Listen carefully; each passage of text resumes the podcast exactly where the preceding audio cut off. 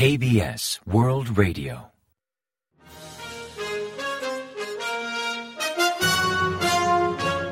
Informativo de KBS World Radio.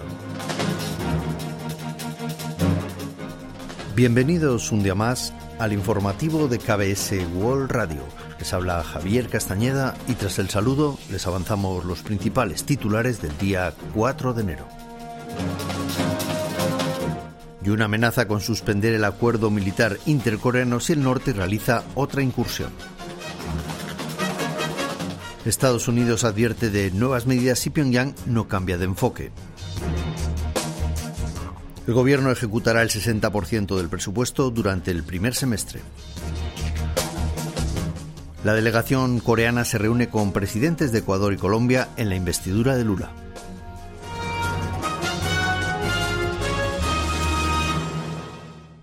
Y tras el avance de titulares les ofrecemos las noticias.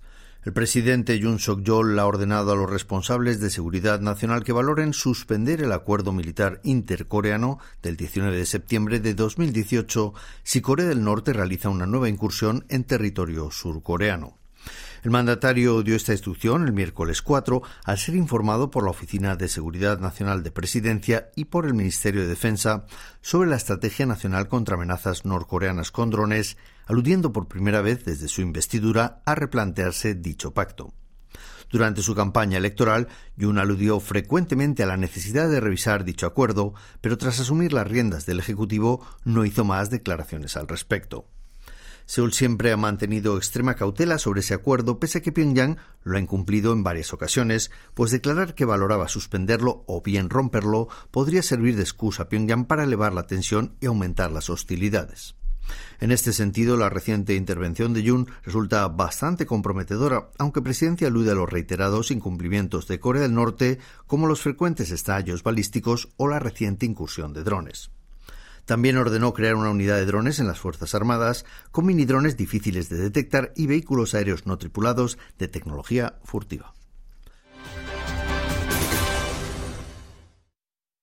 El Departamento de Estado estadounidense ha reafirmado su compromiso con la seguridad de Corea del Sur y con hallar una solución diplomática al problema nuclear de Corea del Norte.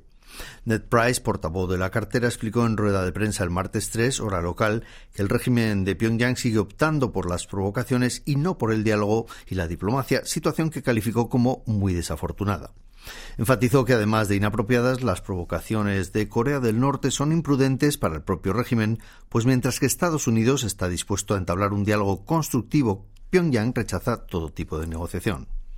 Así advirtió que si Pyongyang no cambia de actitud, Washington no tendrá más remedio que adoptar otro tipo de medidas, manteniendo el compromiso de cumplir su palabra y garantizar la seguridad de sus aliados.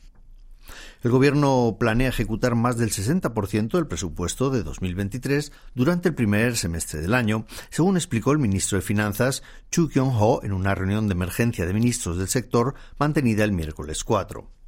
Según Chu, prevén dificultades con las exportaciones y con la economía doméstica durante la primera mitad de 2023, aunque la situación podría mejorar el segundo semestre de normalizarse las condiciones externas.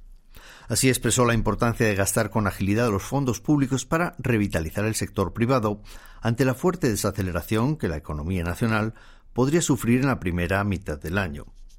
Avanzó que de los 14,9 billones asignados a empleo, el gobierno inyectará 10,4 billones de wones durante los primeros seis meses del año, con la intención de crear unos 940.000 puestos de trabajo, considerando que los nuevos contratos apenas llegarán a 100.000 personas, una octava parte del año anterior. En cuanto a la partida de 5,4 billones de wones para estabilización de precios, el Gobierno planea ejecutarla considerando la oferta y la demanda de cada producto y las tendencias de precios en el mercado.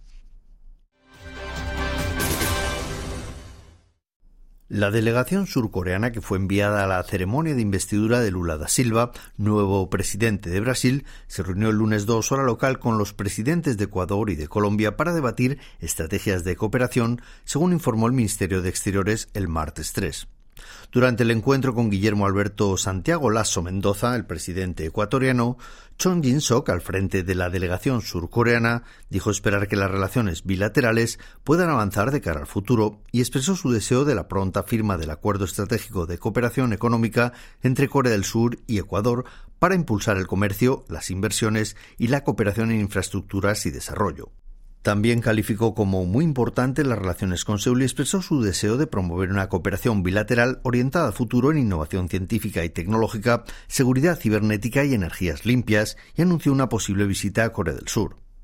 Por otra parte, Chong se reunió con el presidente colombiano Gustavo Francisco Petro Urrego, a quien transmitió la voluntad del presidente surcoreano Yoon Suk-yeol de reforzar la cooperación con Colombia, el único país latinoamericano que participó en la Guerra de Corea y con el que mantiene una asociación estratégica. En respuesta, el presidente colombiano expresó su deseo de lograr una cooperación mutuamente beneficiosa con Corea del Sur en ámbitos como reforma agraria, energías limpias y biodiversidad.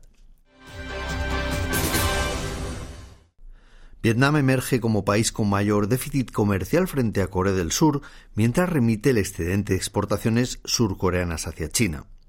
Según informó el Ministerio de Industria, Comercio y Energía, en el año 2022 Corea logró un superávit comercial de 34.250 millones de dólares frente a Vietnam, pues las exportaciones surcoreanas registraron 60.980 millones de dólares, mientras que las importaciones apenas llegaron a 26.720 millones de dólares, dato que marca el mayor excedente registrado hasta la fecha por el país.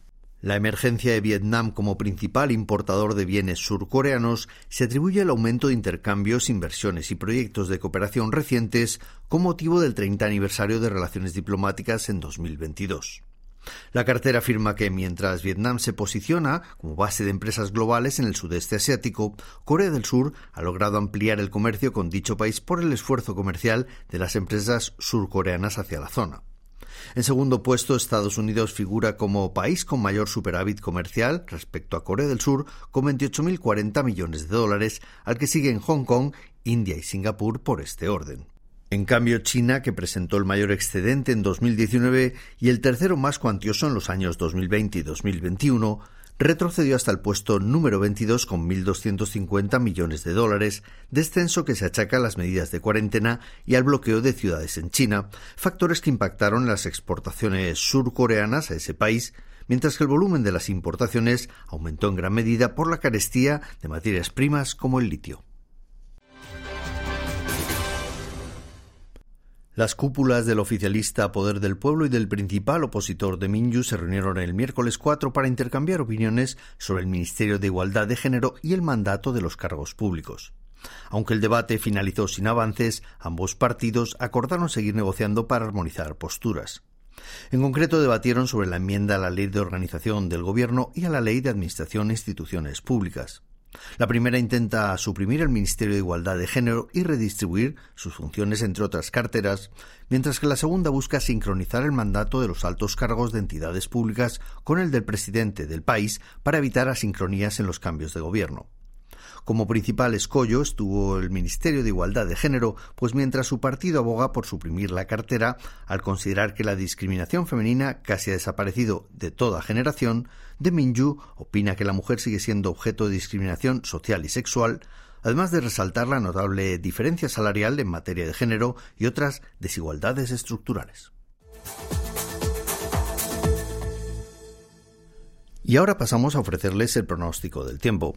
Para el jueves 5 se espera un día despejado en gran parte del país, mientras que el frío comenzará a remitir hacia la tarde. El tiempo gélido prevalecerá por la mañana con mínimas de entre menos 15 grados y un grado centígrado, aunque por la tarde el mercurio alcanzará máximas de entre un grado y 10 grados, ganando hasta 3 unidades respecto al día anterior. La calidad del aire será mala en Seúl, en Incheon, el sur de Gyeonggi y Jeju, y regular en el resto del país. Y a continuación comentamos los resultados del parqué. El COSPI, el índice general de la Bolsa Nacional, comenzó el miércoles 4 a la baja, pero finalizó en 2.255,98 unidades, tras ganar un 1,68% gracias al retorno del capital extranjero, algo poco frecuente en los últimos días. En tanto, el COSDAC, el parque automatizado, mejoró un 1,27% hasta culminar en 683,67 unidades. Y en el mercado de divisas el dólar subió 0,7 unidades respecto al won hasta cotizar a 1.271,7 wones por dólar al cierre de operaciones.